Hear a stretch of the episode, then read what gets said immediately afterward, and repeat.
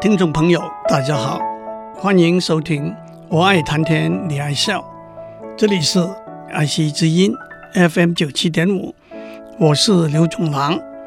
过去几个礼拜，我们讲到人体需要的养分，这些养分可以分成人体需要大量的养分和需要少量的养分。需要大量的养分包括碳水化合物、脂肪。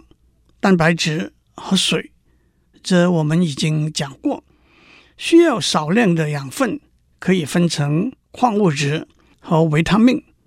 在这里，大量的意思是每天需要的分量在几十公克到几百公克之间；少量的意思是在一公克以下，甚至少到以毫公克，那就是千分之一公克为单位。今天。让我们就接下去讲人体需要的矿物质和维他命。让我打一个叉。一般的说法是碳水化合物、脂肪、蛋白质和维他命是有机化合物，矿物质是无机化合物。其实有机化合物和无机化合物的分界并不明确。一个说法是含有碳的化合物。就是有机化合物，不过有例外，例如一氧化碳、二氧化碳不是有机化合物。另外一个说法是含有碳氢键 （CH bond） 的化合物是有机化合物，但这也有例外，例如尿素就没有碳氢键，但是却被视为有机化合物。其实站在科学的观点来说，分类的目的。是同一类的东西有共同的性质，因此就可以对同一类的东西做总体的描写与论述。加上或者排除特例，就有点牵强了。至于凡是有四只脚的东西，广东人都吃，桌子除外；凡是有两只翅膀的东西，广东人都吃，飞机除外。那只不过是嘲讽我们广东人的俏皮话而已。即使在远古的时候，人类已经发现维持身体健康所需要的大量的养分。很明显的一个原因是，当碳水化合物、脂肪和蛋白质缺乏的时候，生理的反应是明显的：肚子饿、没有力气、身体变得瘦弱。而且，不同的食物、不同的疗机的效果也是相当容易观察的。但是，当身体所需要的养分是很小量的时候，从观察到缺乏这些养分的时候的病症，倒过来找出这些养分是什么东西，说得精准一点，这些养分的分子结构就比较困难了。让我先从矿物质讲起，人体需要的矿物质有十来二十种，每一种对人体的生理活动的许多面向都有影响。我无法在这里一一细讲，我只找一些大家比较熟悉的，也比较重要的面向来和大家分享。贫血症 （anemia） 就是身体里头没有足够的健康的红血球。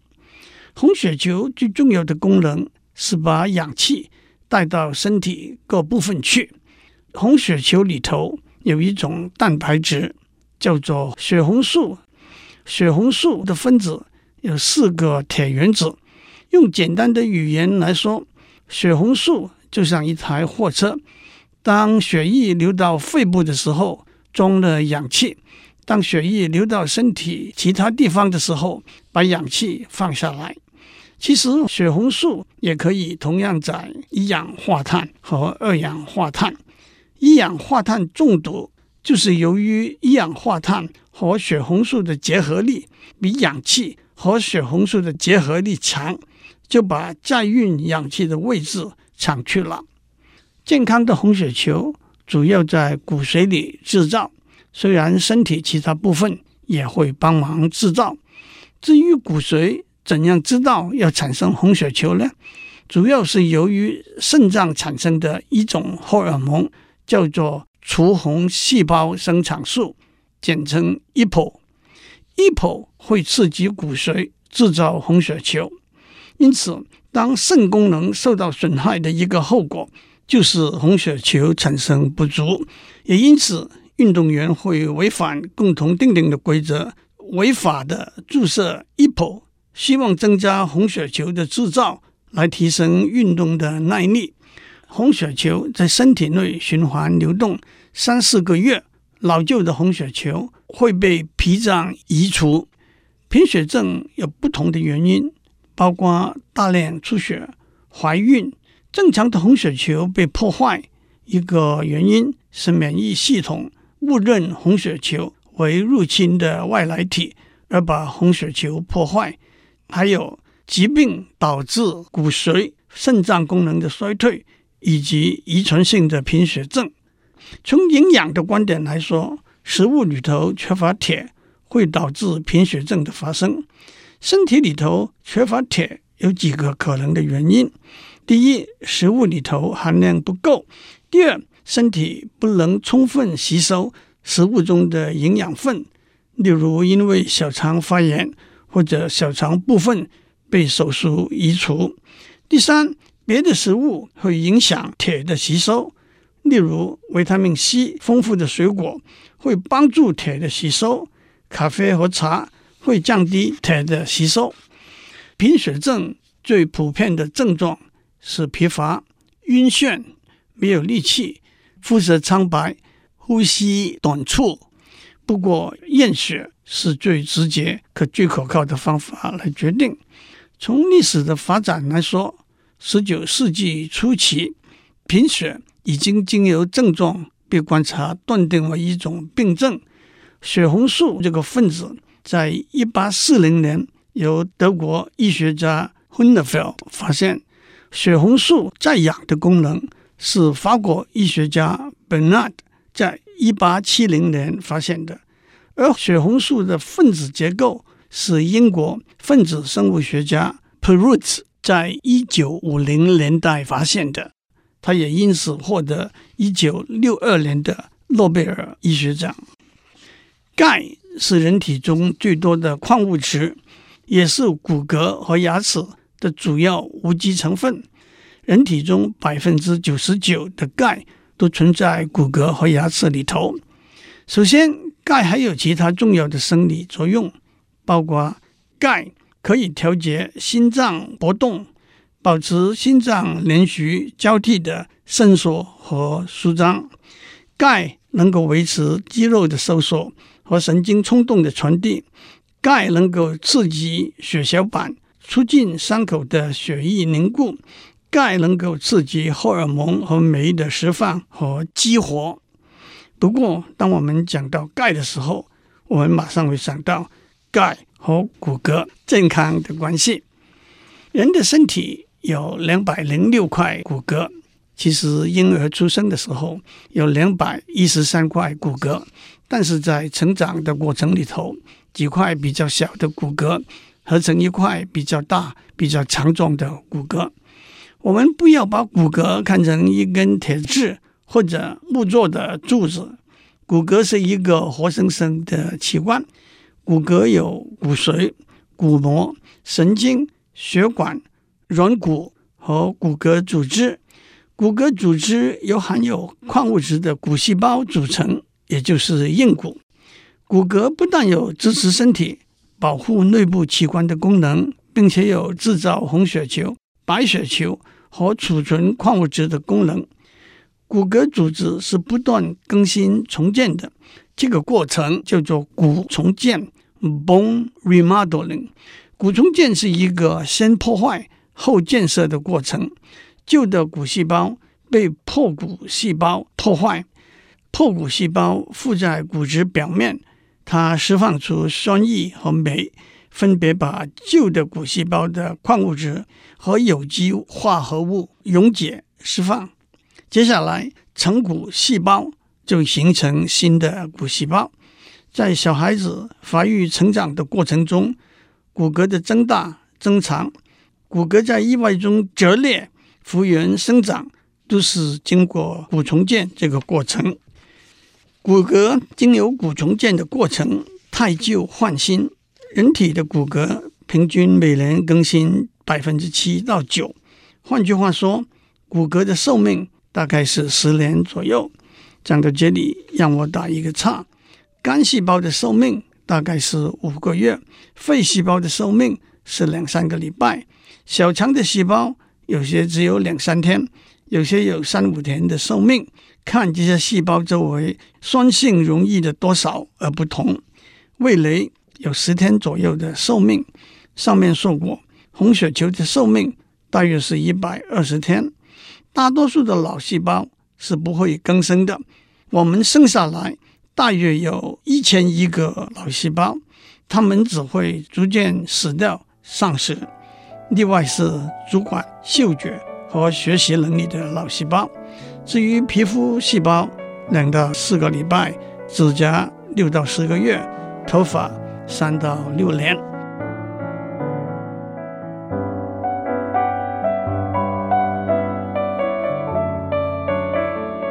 上面我们讲到人的身体里头的骨骼，骨骼组织是不断更新重建的，这个过程叫做骨重建。旧的骨细胞被破骨细胞破坏，新的骨细胞由成骨细胞形成。讲到这里，我们就了解常常听到的上了年纪的人的骨骼疏松的问题。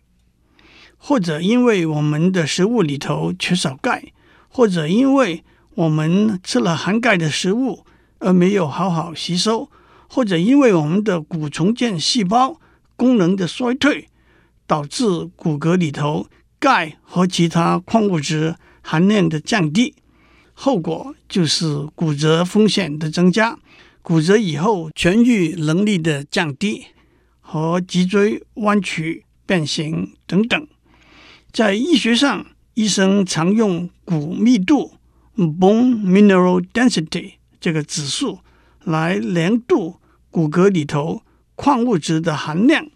最常用的方法是用低放射性的量度仪器扫描脊椎、髋骨或者手臂等部分。量度的结果通常用两个相对值 T-score 和 Z-score 来表示。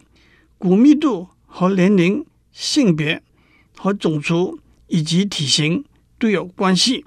一般来说，三十岁的时候，骨密度到达最高点。男性的骨密度高于女性，特别是年纪大的妇女，她们的骨密度会比较低，因为妇女体内的女性荷尔蒙和骨骼健康的维持有密切的关系。t s c o。是用三十岁的男性的骨密度的平均数作为比较的标准，零，正一是比较好，负一是可以接受，负一到负二点五是骨疏松的前奏，负二点五以下就是骨疏松了。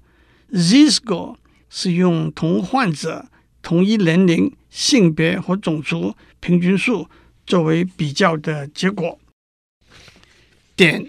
Iodine 是人体需要的一种矿物质，是一八一一年由法国化学家库图瓦发现。虽然人体中碘的含量不到一百毫克，而每天的消耗量不到一百微克，但是碘在人体的生理活动中有许多重要的功能，其中一个就是碘是甲状腺荷尔蒙的重要成分。甲状腺荷尔蒙负责调节人体新陈代谢的功能，提升基础代谢率 （basal metabolic rate）。甲状腺在颈部甲状软骨下方气管的两旁，形状又像一只蝴蝶，又像一个盾甲，因此叫做甲状腺。甲状腺制造和释放在血液里头两种甲状腺荷尔蒙，简称。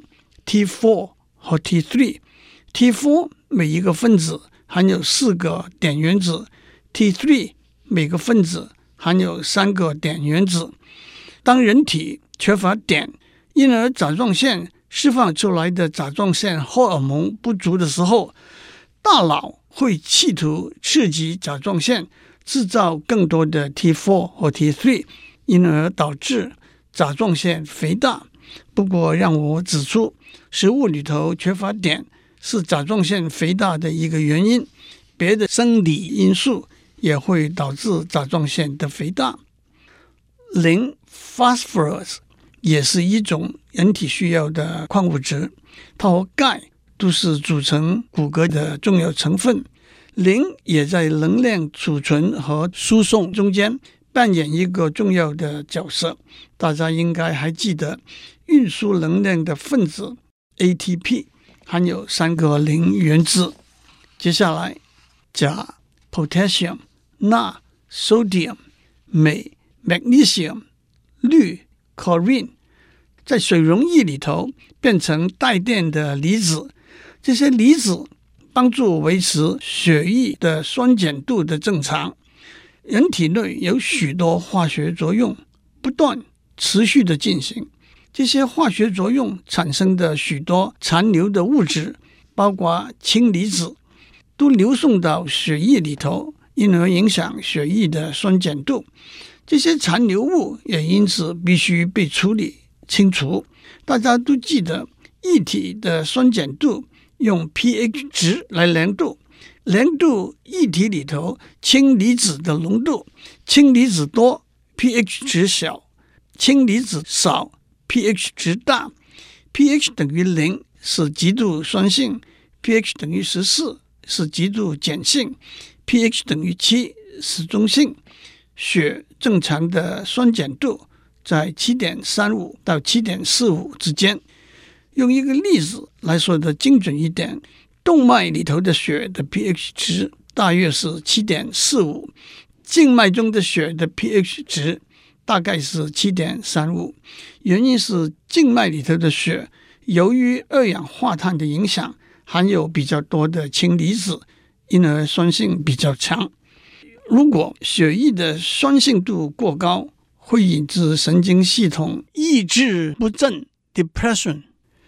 如果血液的碱性度过高，会引致神经系统兴奋、紧张 （overexcited） 以及肌肉的抽搐痉挛。如果血的 pH 值在六点八到八点零这个范围之外，几秒钟之内就会导致死亡。肺和肾经由调整血液里头的钾、钠、镁、氯的离子的浓度。维持血液的正常的酸碱度，同时这些离子带有电荷，所以也负责身体里头许多电的讯号的传输。钾离子激发心房的跳动和肌肉的运动。讲到这里，让我特别指出，钾和钠都是身体需要的矿物质，过多或者不足都是不好。有趣的是，它们彼此之间有相互调节的作用。譬如说，当身体里头的钠过多的时候，钾会帮助把钠从尿液中排到体外。在过去，我们从饮食里头摄取的钾多于钠，但是在加工食物里头盐的成分多，因此现在我们从食物里头摄取的钠反而增加了。过多的钠。对人体的生理有许多不好的影响。第一，血里头过多的钠引起血里头水分子的增加，也因此引起血的总体积和血压的增加。第二，血的总体积增加会增加心脏的负荷。第三，钠会妨碍钙的吸收，引致骨密度降低。第四，身体里头多余的钠。会从尿液中排出，也因此增加肾脏的负荷。第五，过量的钠会让水分在肺累积，引致呼吸的困难。第六，过量的钠会让水分在身体其他部分累积，引致水肿等现象。因此，我们都说食物里头应该避免过量的盐，而且维持食物中。一个好的钾和钠的比例是一个重要的事情。最后，让我做一个交代：既然我们的身体需要这些矿物质，而且只需要那么一点点，为什么不能每天吃一小汤匙这些矿物质的粉末？那不是不会有缺乏的问题吗？问题是矿物质本身或者矿物质的化合物进入身体之后，如何被消化吸收是一个复杂的事情。您可以想象得到，如果您吞下一汤匙的铁粉，大概百分之九十九会被排泄出来。其实，在保健食品里头，一个重要的卖点就是容易被身体吸收。这不光是跟保健品的化学成分有关，还跟它的分子结构有关。一个流行的说法是熬化合矿物质 （chelated mineral） 比较容易被吸收，是否真的那就难说了。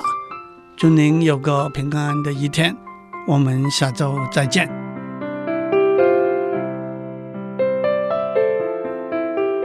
以上内容由台达电子文教基金会赞助播出。